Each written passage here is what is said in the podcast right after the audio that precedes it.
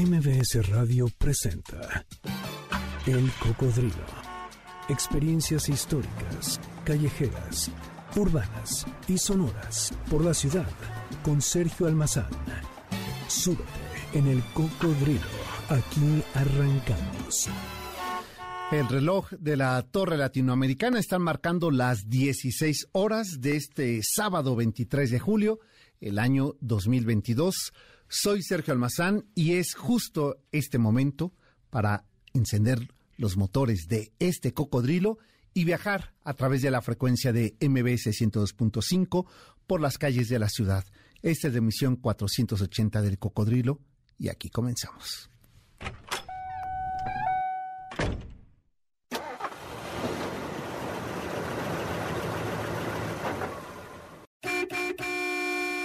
El 18 de julio de 1872, es decir, hace 150 años, en sus sobrias habitaciones del ala norte del Palacio Nacional, murió el presidente constitucional de los Estados Unidos mexicanos, el licenciado Benito Juárez García, víctima de una angina de pecho, según la mayoría de las versiones.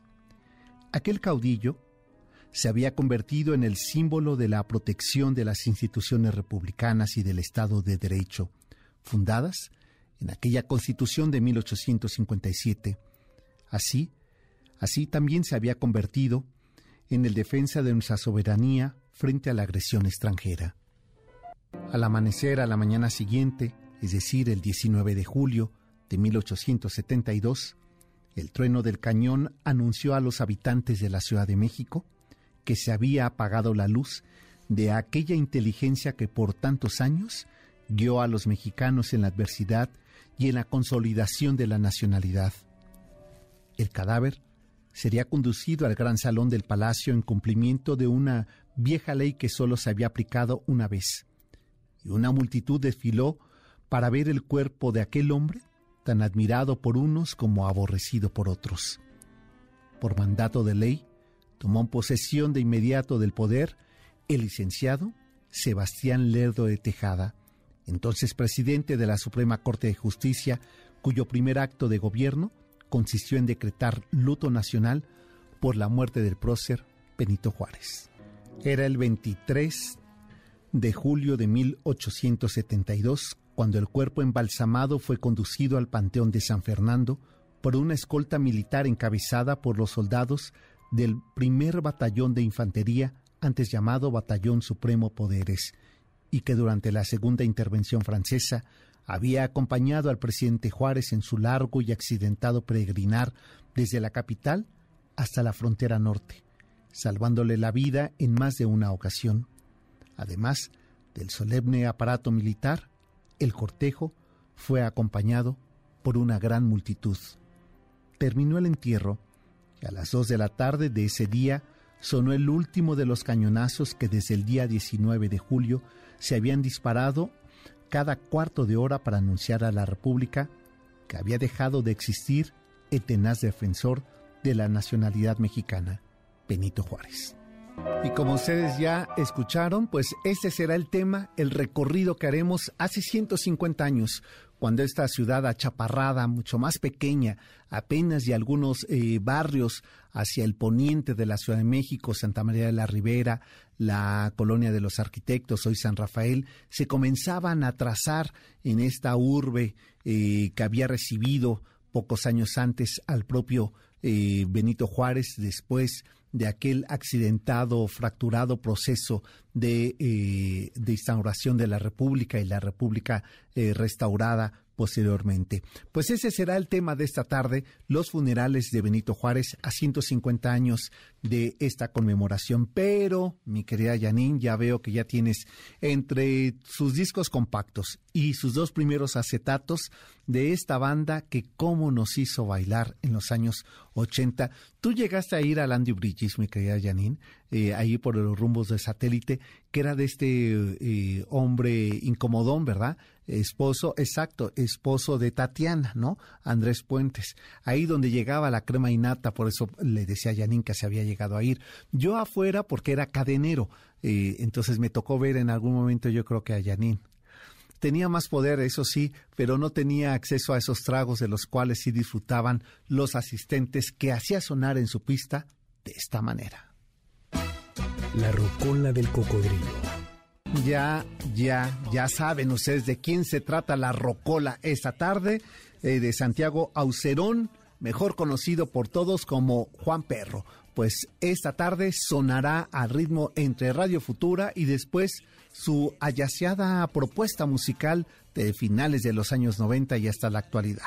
En aquellos años posfranquistas, al final de la llamada movida madrileña, eh, para ser exactos, en 1979, el compositor, músico, pero también filósofo y cantante Santiago Aucerón formó con sus compañeros de la universidad la banda de rock madrileño Radio Futura. Santiago Aucerón Marruedo era el hijo mayor de una familia numerosa. Eh, algunos de los miembros de esta familia habían nacido en Zaragoza, pero debido a la profesión de su padre como topógrafo, la familia vivió en varias ciudades, por lo que recibió influencias culturales del norte y del sur de España, que se reflejaron en las letras y ritmos no solo de la banda, sino en sus composiciones como solista, aunque la base fue el rock pop de los años 80. Era el 25 de julio de 1954 cuando nacería Santiago Aucerón, eh, cuando su padre trabajaba para la base militar estadounidense en la ciudad de Zaragoza.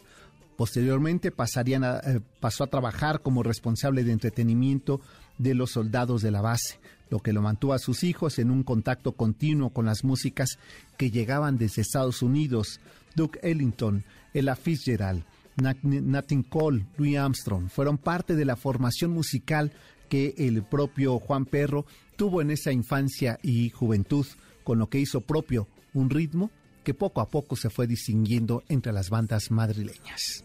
Era el inicio de la década de los 70. Europa vivía los movimientos sociales juveniles, Praga, Alemania, Francia y en México el movimiento estudiantil del 68, las Olimpiadas y el surgimiento de la llamada contracultura impregnaban los ánimos, las ideologías, las artes juveniles en todo el, continente y por supuesto también en Occidente. Santiago Aucerón, por aquellos años, era estudiante en filosofía de la Universidad Complutense en Madrid y a finales de esa década eh, setentera en París estudiaba con uno de los filósofos más agudos y provocadores, eh, Jacques Deleuze, quien influyó en la manera de componer, en la forma de escribir y cantar canciones que más tarde se reflejaría en la escena con la banda Radio Futura. Qué ochentero suena ya estos sonidos que para ese momento ya eran muy modernos, electroacústicos y hoy ya no resultan tan viejos y rancios cómo se va el tiempo, cómo se va la época y cómo los ritmos también cambian. Radio Futura se balanceaba entre conciertos en los que actuaban como teloneros de Elvis Costello y otros en los que iba de la mano con esa forma educulturizante de las cantantes comerciales que más tarde se supo, el propio Radio Futura había inspirado en ese Madrid de los años 80, en esas plazas que llenaba y que poco a poco fue creando una nueva educación sentimental, popera y rítmica de una sociedad juvenil que después de la onda madrileña podía establecerse como nuevo ritmo de la música pop rock que se estaba dando no solamente en Estados Unidos, sino no solamente en Hispanoamérica, sino también en toda Latinoamérica, el rock en tu idioma. Es a partir de 1981 cuando nace el grupo que ha marcado huella en el rock en castellano, los hermanos Saucerón, Santiago y Luis, además de Enrique Sierra, junto a Solar, superaron la imagen del grupo títere de los intereses comerciales de la industria cinematográfica y usando la combinación básica de voz, guitarra, bajo y batería, comenzaron a componer y ensayar nuevos temas que saltarían las bases de los que años más tarde sería llamado el rock latino. A finales de ese año 1981 el grupo cuenta ya con varias maquetas que son continuamente eh, pinceladas en la radio y tocadas por la banda en cada ocasión que se presentaban en conciertos. También en esa época se grabó el sencillo Divina, los bailes de Marte, tema que estamos escuchando de fondo y que ya, por supuesto, escucha antiquísimo. Dos años más tarde, en 1983, es un año de conciertos por toda España con la banda Radio Futura, por lo que el grupo se vio obligado a llevar una vida de carrera, lo que inspira muchas de las próximas canciones. En ese tiempo, Radio Futura tiene ya un enorme prestigio a nivel popular. Manejan un repertorio no grabado en ningún álbum, pero escuchado por la radio, por lo que todo el mundo conoce sus temas y tararea las letras de sus canciones. En otoño de 1983, Radio Futura llega a un acuerdo con la casa discográfica Areola para editar su segundo álbum, La Ley del Desierto, La Ley del Mar, que salió a principios del 84 y en uno de los éxitos totales, rebasando largamente las previsiones de ventas. En este disco serio, como se llamaría, nos encontramos con La terrible tormenta de arena, la cortante Holiday, la escuela del calor realizado a partir de retazos sueltos de esos eh, temas que habían compuesto de idas y de giras. El tema resultó ser todo un éxito y quizá el sello con el que abriría de manera internacional a la banda Radio Futura. Y es así, la verdad, sigue sonando vigente, sigue fresca y ahí se define probablemente lo que el propio Juan Perro va a ser un proyecto con una voz propia ya más rasposa, más madura y por supuesto con unas letras mucho más profundas. Son aquellos años 80, los definitivos en la escena musical del rock pop, del escenario hispanoamericano y ahí, ahí está con sus sintetizadores, con sus efectos y teclados, Radio Futura.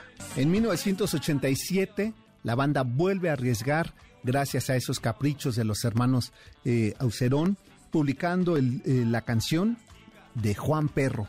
Un tema bastante sonado, aunque no acabó de convencer a la crítica. Este álbum, considerado actualmente como el mejor de Radio Futura, es recordado como el primer trabajo de rock latino que inició eh, por la senda en que se ha de encaminar muchos de los grupos españoles actuales, además de ser el disco referencial para la banda Radio Futura la canción de Juan Perro, que se reeditaría justamente 25 años más tarde y que marcaría este tema, el comienzo con un tema corto de dos minutos y medio, con una música relativamente alegre, quizá con un estilo semejante al de los años 20.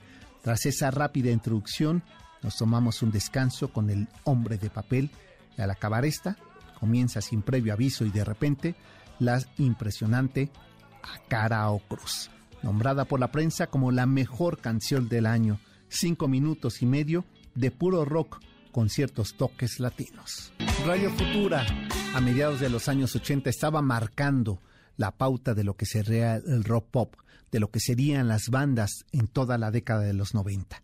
Y ahí estaban otros temas más, uno de cinco minutos y medio de pura genialidad, La Negra Flor. Santiago Aucerón probablemente con ese tema La Negra Flor ensayaría lo que más tarde sería su proyecto musical propio, personal y por supuesto ya alejado de la banda Radio Futura, que a finales, en la segunda mitad de la década de los 90, deciden por un acuerdo probablemente unilateral y más tarde acompañado de su hermano Luis, Santiago y Luis se separan de la banda Radio Futura y comienza así una nueva aventura la aventura de la banda personal de Juan Perro. Con la gira, Kiko Veneno y Juan Perro vienen dando el cante. Juan Perro grabó con La Habana en el álbum Raíces al Viento, posteriormente La Huella Sonora, Mister Hambre, año de gira en México y Estados Unidos. Comenzaba así el siglo XXI y comenzaba así a sonar Santiago Aucerón como Juan Perro, un proyecto personalísimo que a veces incomprensible y más tarde siendo un hito de la música hispanoamericana. A partir de iniciado este siglo XXI, Santiago eh, comenzaría así una trayectoria musical con eh, grandes eh, colaboradores, como fue el caso de Compay Segundo, Kiko Veneno, Raimundo Amador, La Barbería del Sur, Malevaje, Paul Riva, Carlos Cano, Pancho Arnat, Guerrilla Gorila, entre otros, pero también a combinar eh, géneros y sonidos. En colaboración con la revista Cuadernos de Jazz, organiza la Fábrica de Tonadas, formación que reúne a destacados improvisadores como Jorge Prado, eh, Chano Domínguez, Jordi Vanelli, eh, Javier Colina, entre otros, el cual se presentaría en el primer festival de jazz pop a lo largo del 2003 y con ello una nueva propuesta que llegaría en este 2022 y que suena así, con una búsqueda de origen probablemente, con una fuerte influencia de su infancia, con las eh, grandes eh, cantantes del Big Bang, y suena así, con el propio sello que le llama la libertad. Pues este próximo 25 de julio, Santiago Aucerón Juan Perro cumple 68 años, vitales, rítmicos y sonoros, y por supuesto que el cocodrilo lo celebra con su música y así nos vamos al corte, yaceando y antojando un whisky en las rocas. El cocodrilo regresa después de esta pausa. No te despegues. MBS 102.5. Ya estamos de regreso. Sigamos recorriendo la ciudad en el cocodrilo con Sergio Almazán, aquí en MBS 102.5. Hace 150 años, la Ciudad de México, eh, así como había visto la llegada, eh, como decía las crónicas en los diarios del siglo XIX, eh, como una madre que espera ansiosa la llegada de su hijo predilecto, así también hace 150 años, esta Ciudad de México, como una madre que despide tristemente en los funerales a su hijo predilecto, así corrieron esos cinco días de luto en las calles de la ciudad tras la muerte de Benito Juárez. Aquí la crónica. En los periódicos nacionales apareció el día 19 de julio de 1872 la siguiente esquela. Anoche, a las once y media, ha fallecido el ilustre ciudadano Benito Juárez, presidente constitucional de los Estados Unidos mexicanos.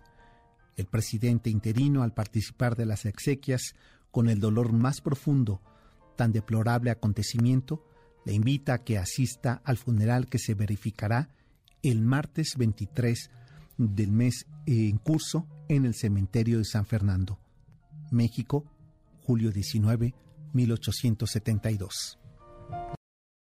El duelo se inició ese día en el Palacio Nacional a las 9 de la mañana.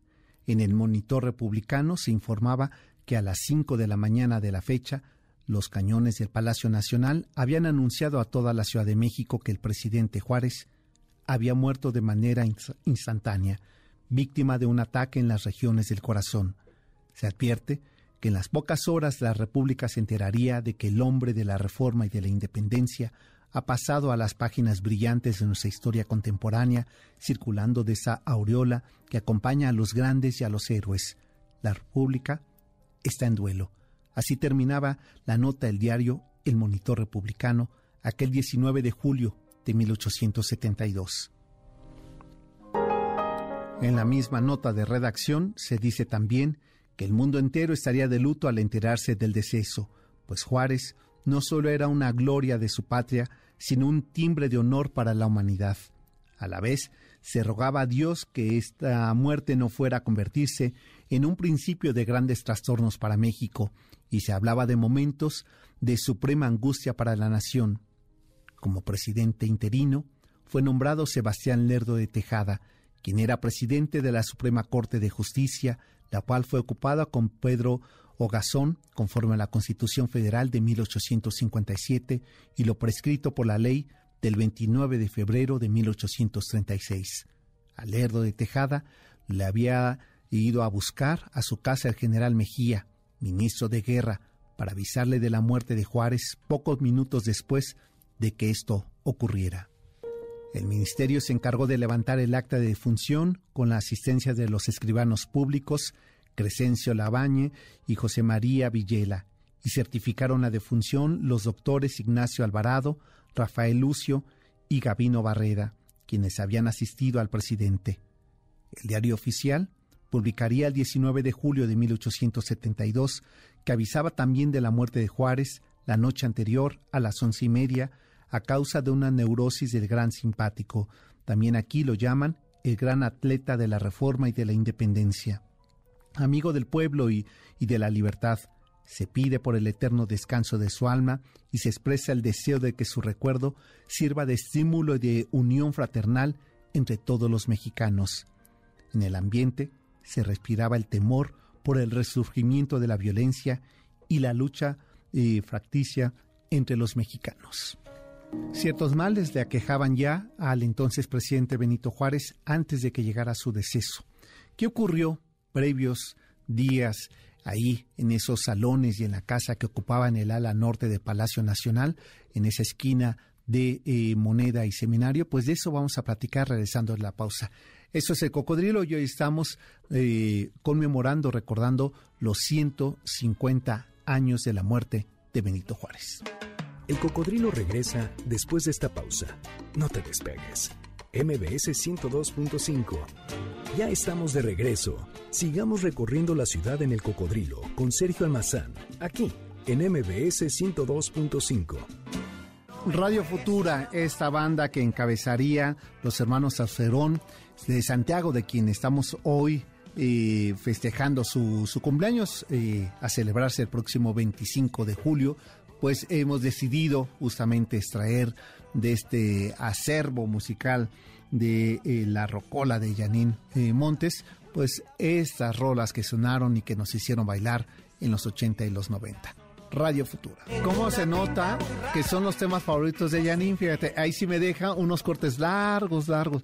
No, si, si ya la voy conociendo, como es, pero sabes que Janine es que tú atiendes las, eh, las peticiones del público, ¿verdad? Estaban aquí pidiendo eh, en, el, Twitter y en, Facebook Live, donde estamos transmitiendo, pues eh, algunos de los temas, y uno de ellos era justamente este, eh, a cara ojos. Qué buena rola es esta. Bueno, pues vamos a continuar en este recorrido que estamos haciendo a 150 años de la muerte de Benito Juárez, que implica un momento de ruptura a pesar de que Sebastián Lero de Tejada eh, eh, asume la presidencia y busca darle continuidad al proyecto de la eh, este, República instaurada de las leyes de reforma juarista, pues tendrá un momento eh, crítico de la vida política de este país, cuando el, propio paisano eh, de Juárez, Porfirio Díaz, eh, con este plan de Tuxtepec, se revela a ese proceso de la reelección a la cual se había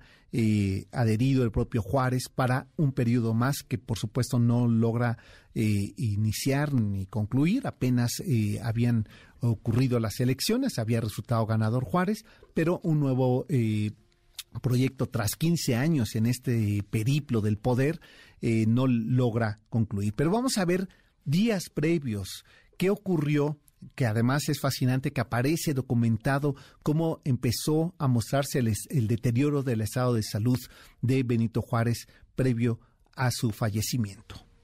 En la mañana del 17 de julio de 1872 eh, llegaría eh, como eh, cada mañana ocurría, en esta reunión que tenía con su eh, gabinete cercano, Benito Juárez, ahí en las calles de Moneda número uno, es decir, en Palacio Nacional, en el lado norte del Palacio Nacional, llegaría uno, el señor Darío Balandrano, redactor en jefe del diario oficial, y le empezó a leer los periódicos, eh, la prensa nacional e internacional. Hay que recordar que el propio Juárez leía francés, por lo que pedía constantemente que tuviera cables informativos de lo que estaba ocurriendo en Francia. Recordemos otro suceso que le impactaba a Benito Juárez, pues que era el fusilamiento de Maximiliano por lo que al estar eh, haciendo la lectura eh, el, jefe en redacción del diario oficial sobre los acontecimientos de esa época, eh, este, Benito Juárez se puso de pie, se acercó a la ventana, abrió la ventana, tomó un poco de aire y, se percató Mandrano que estaba sudando Juárez, por lo que le dijo que si quería hacían una pausa y le respondió el propio Juárez, usted continúe yo me quedaré de pie, pero usted continúe dando lectura. Después volvió eh, a su asiento y caminó hacia el salón de Iturbide, regresó y pidió su desayuno, que tomó tranquilamente. Sin embargo, Juárez dijo que al mediodía que tomaría comida de dieta, una sopa que le trajeron de su casa y que apenas probó. Se veía que se sentía mal. Durante la comida Juárez habló con sus acompañantes, entre quienes estaban el señor José María Lafragua, que era el ministro de Relaciones Exteriores, especialmente de dos de sus preocupaciones, la reforma a la Constitución y la terminación del ferrocarril a Veracruz. En la tarde había despachado los asuntos pendientes, salió con su familia a pasear en coche, como era su costumbre, la noche de ese mismo 17 de julio, despertó con fuertes náuseas y algunos dolores, pero no permitió que su hijo Benito, que dormía en la misma recámara, avisara a persona alguna de su malestar. Al día siguiente, el día 18 de julio de aquel 1872, Juárez faltó al palacio.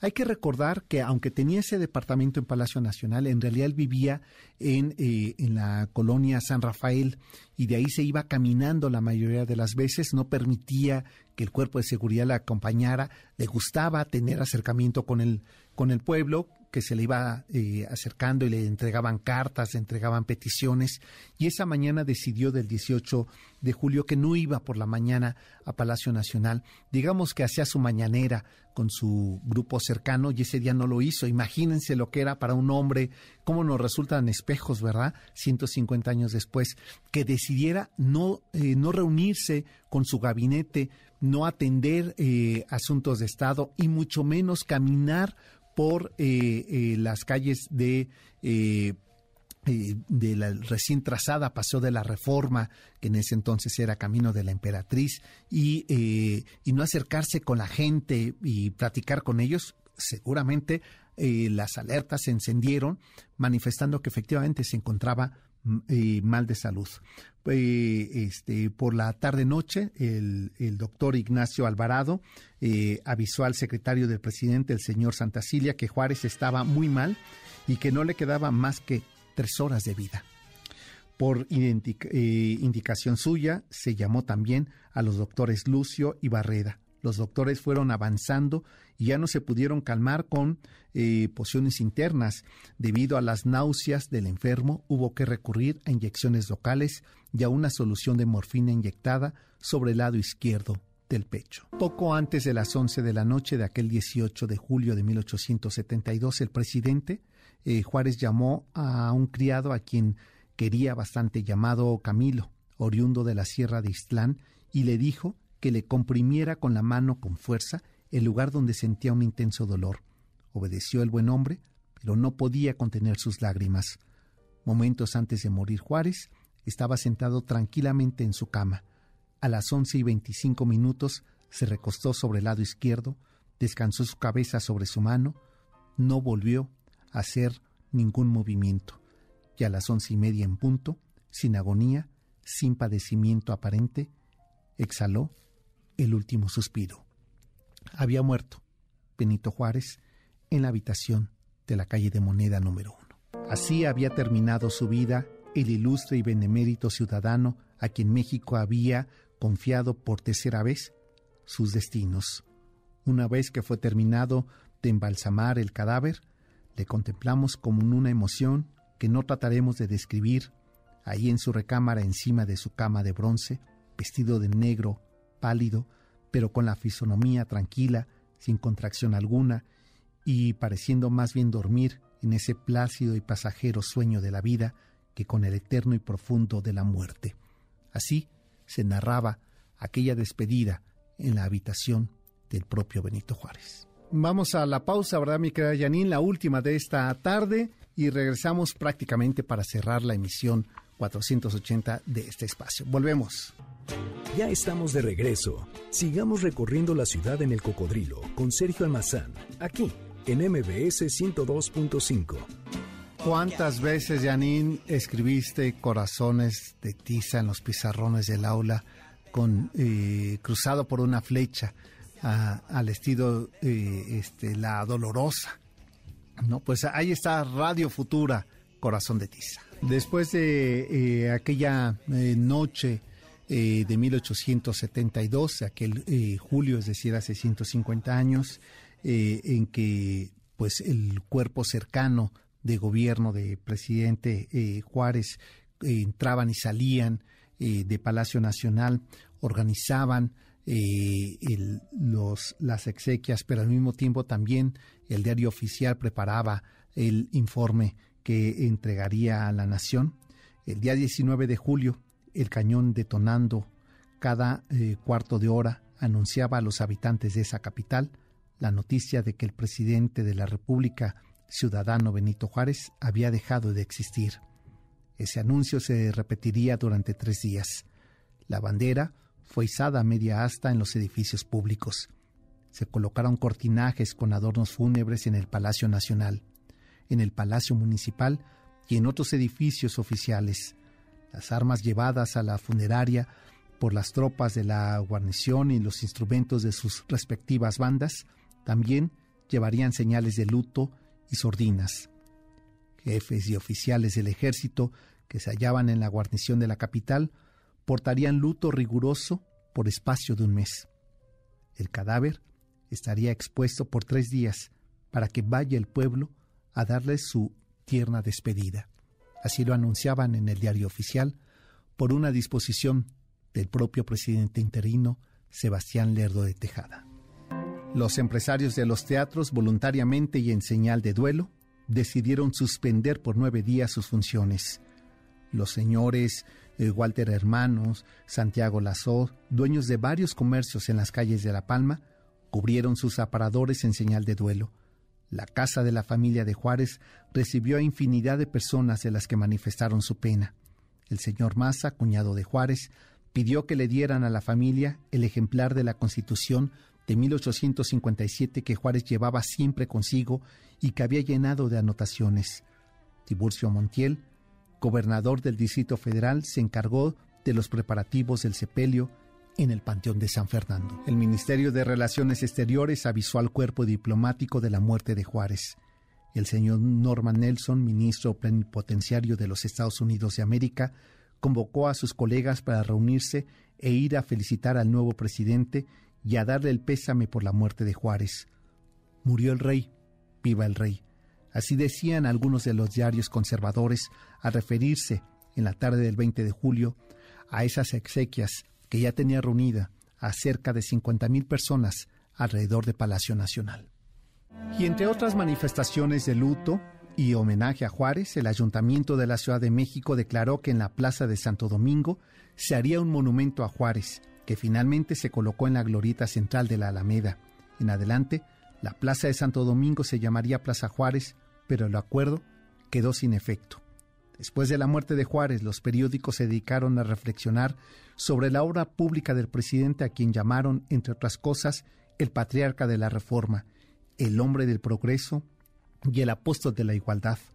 Periódicos como el mencionado, que era aquel del siglo XIX, no se midieron en sus calificativos hacia Juárez. Fue la roca acariciada por el mar en calma y azotada por las tormentas, siempre impasible. Así se referían de forma exagerada aquellos diarios que quisieron de llenar de elogios sobre la muerte de Juárez. La muerte de Juárez fue apoteósica. Eh, lleva algunas horas de, eh, de haber pasado a la eternidad y hoy no solo queda en él una memoria, sino un título para bendecir su genio. Así se referían otros diarios alrededor de ello, como el Monitor Republicano. El día 23 de julio de 1872, es decir, hace 150 años, desde las 8 de la mañana, el del día del sepelio de Juárez, la Plaza de la Constitución y las calles aledañas que iba a recorrer el cortejo estaban llenas de personas que querían ver el paso, la carroza fúnebre. A las nueve en punto, el cuerpo fue bajado del catafalco en el que estuvo expuesto al público en el salón de embajadores, para colocarlo en una caja de zinc que después se metió en un sencillo ataúd de caoba adornado por dos ramas de oliva y de laurel, en cuyo centro se esculpieron dos letras, la B y la J. Camilo, el criado de presidencia, colocó por su voluntad en el féretro una corona y a las diez y diez minutos cuatro cañonazos avisaron a la ciudad que el cortejo fúnebre salía de la puerta central del Palacio Nacional rumbo al Panteón de San Fernando en la colonia Guerrero. Pues así ocurrieron, así transcurrió hace 150 años eh, las exequias de Benito Juárez, a quien hoy hemos recordado eh, junto con esta ciudad que se vistió de luto con la muerte de Juárez. Pues momento de despedirnos, ¿verdad, mi querida Janine? Y ya está aquí eh, todo el equipo con los manteles largos para llevar a ustedes el banquete del doctor Zagal. Pásenla bien, nos encontramos el próximo sábado en punto de las 4 de la tarde. Hasta entonces. MBS Radio presentó El Cocodrilo. Experiencias históricas, callejeras, urbanas y sonoras por la ciudad. Sóbete en El Cocodrilo. Nos escuchamos el próximo sábado aquí en MBS 102.5.